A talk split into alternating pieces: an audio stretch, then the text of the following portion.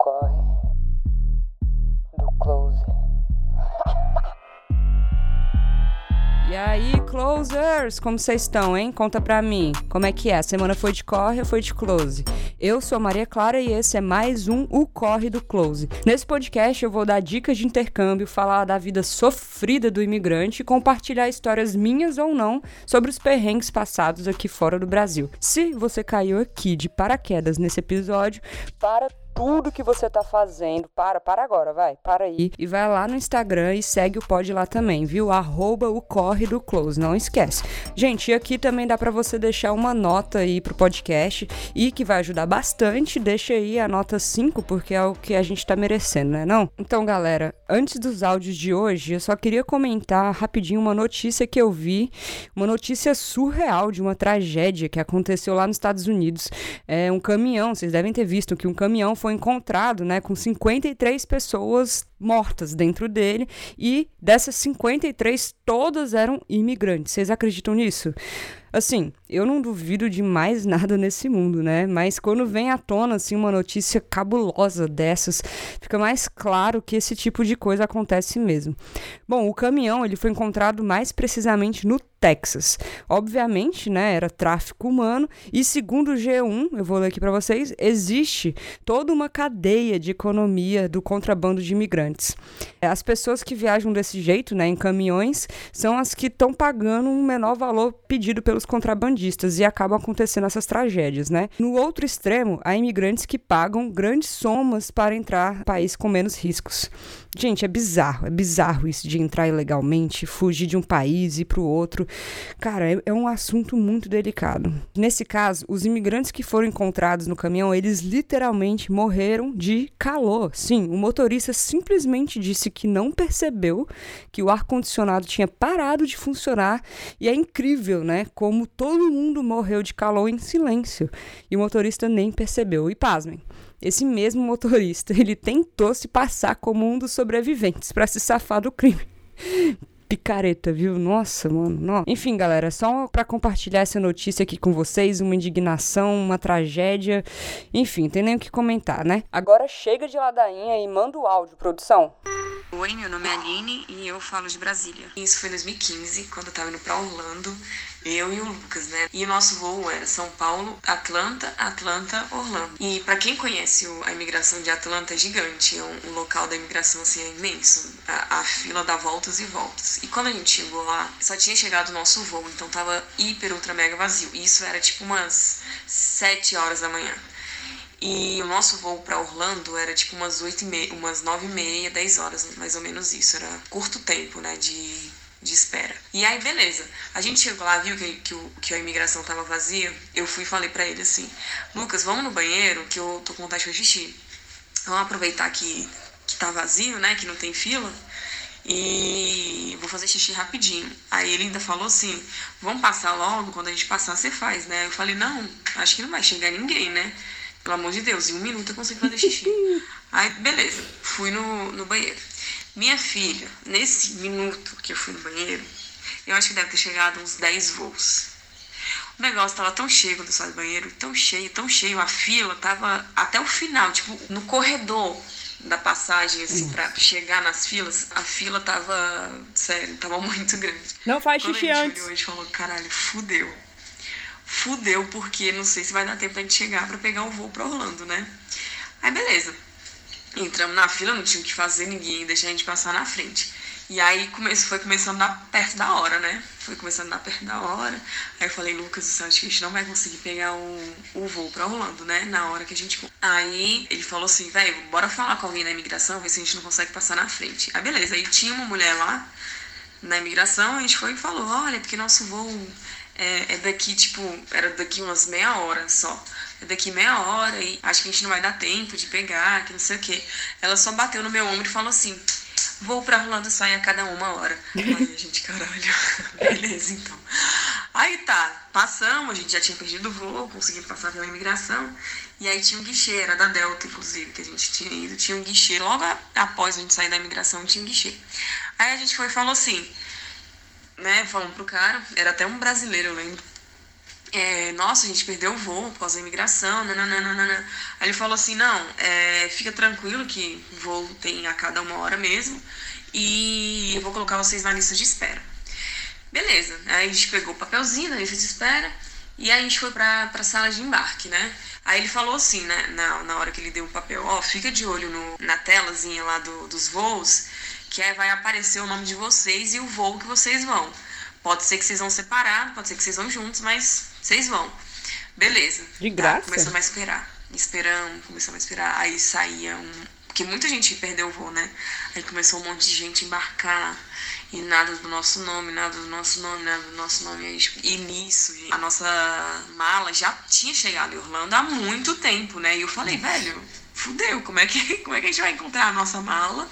Como é que a gente vai, né? Sei lá, vai que a nossa mala, alguém roubou a nossa mala, não sei, tudo é possível. Aí tá, né? A gente ficou preocupado com as malas e tal. Aí apareceu nosso nome. Depois de muito tempo, tipo, muito tempo mesmo, umas duas, três horas, que a gente chegou na sala de embarque. Passou, chegou nosso nome. Chegou nosso nome, a gente entrou, a gente foi no mesmo voo, só que em fileira diferente. Mas ok. Aí tá, entramos no voo, aí eu tava com muito sono, né? Eu fui falei, caraca, eu vou dar um cochilozinho, né? Enquanto o, voo, o avião não, não, embarca. Fui comecei a dormir. Véi, sério mesmo, eu acho que eu devo. Sabe aquele cochilo que se parece que você dorme umas duas horas?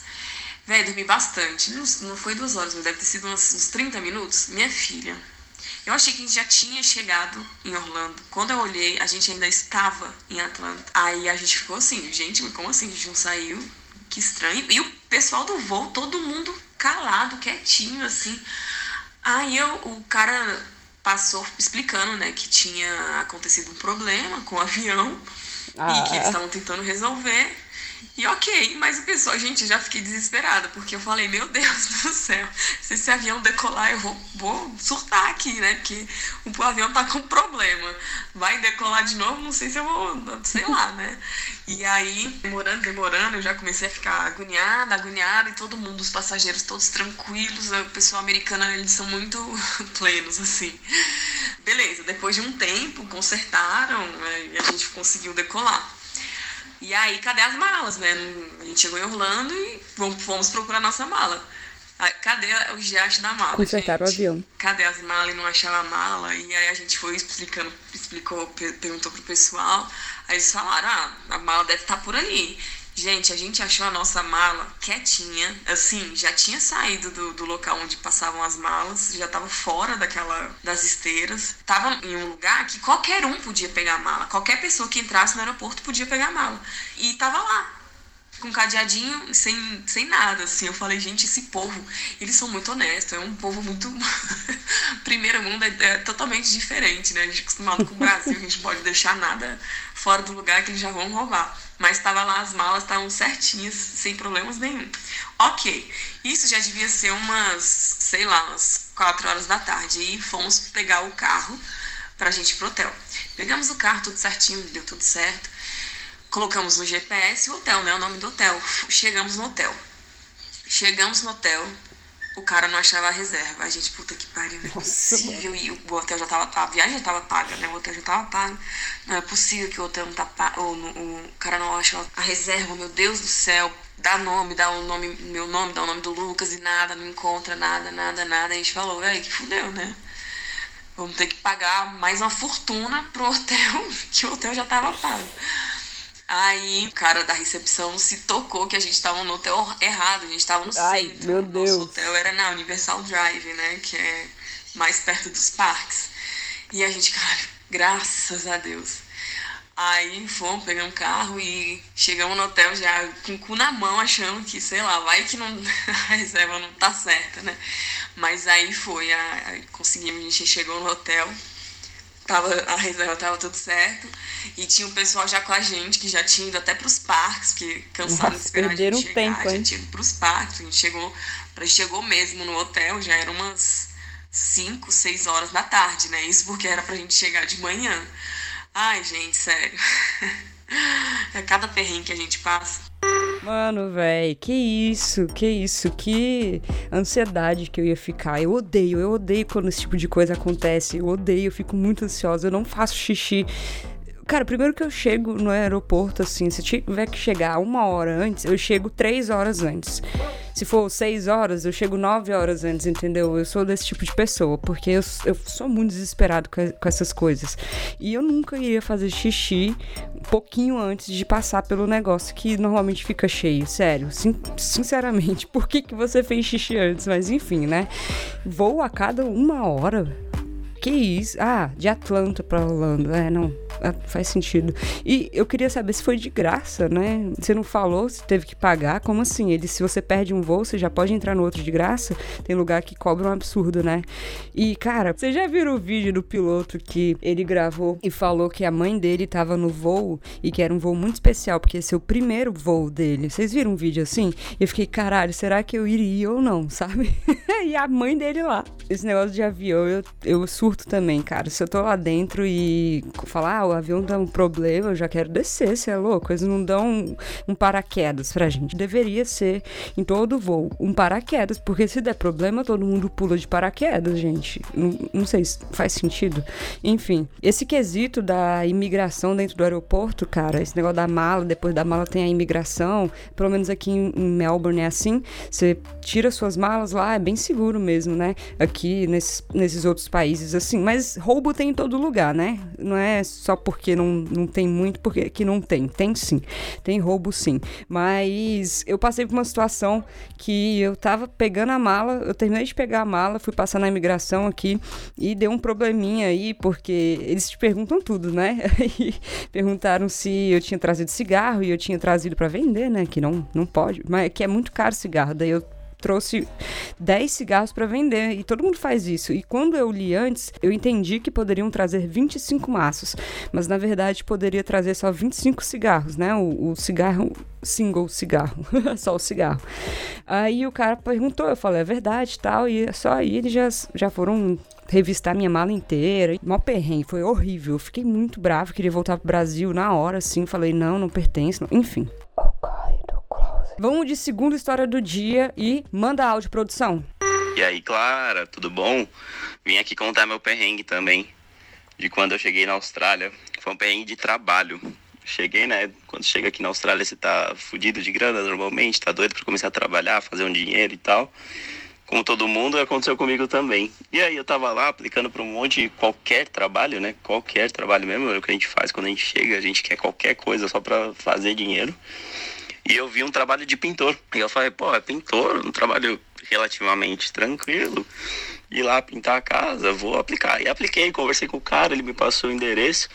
Era um lugar que hoje eu não, nem lembro onde é que é, mas era, eu lembro que eu demorei uma hora e meia de ônibus para chegar nesse no lugar, né? Possivelmente não tinha trem, nem tram, o bondinho. E aí eu peguei o ônibus que foi o que o Google Maps e o aplicativo tinha me, me dado como mais rápido. E fui. E aí eu fui uma hora e meia, um dia chuvoso, assim, nublado, feio, tempo fechado. Nossa, aquele tempo assim, típico de Melbourne. Eu cheguei no lugar, e aí ele tinha me dado o endereço, cheguei no lugar e não tinha casa. Não tinha nada assim, ó. Eu olhei o número e falei, porra, sei lá, era número 8, eu olhei o 10 e o 6 e no 8 não tinha casa. Nossa. Aí eu falei, porra, tá estranho, mas eu esperei, né? Falei, ah, de repente o cara veio me encontrar aqui e, e aí a gente vai pro lugar, sei lá. Né? Na minha cabeça não foi o que foi o que passou.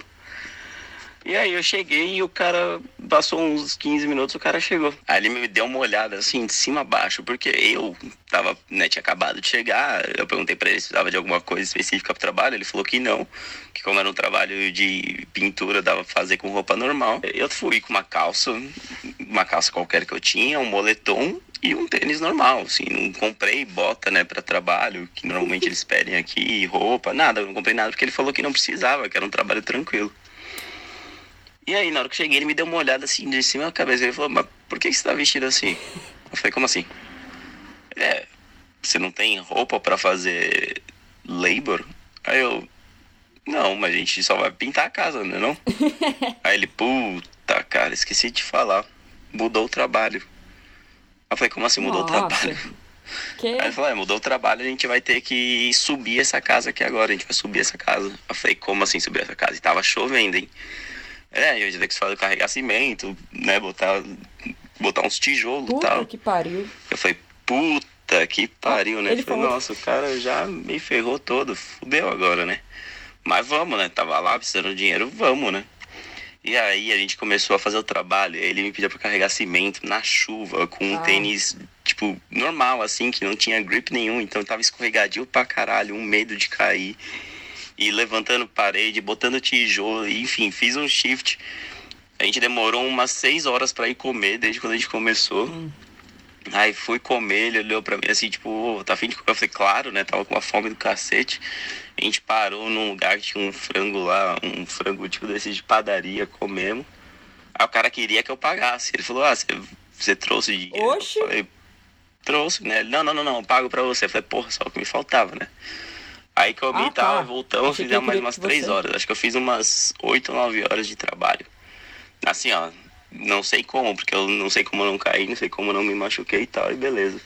E aí no final eu lembro que ele ainda me pagou muito pouco, assim, ele tinha pagado algo como, sei lá, 23, 24 a hora.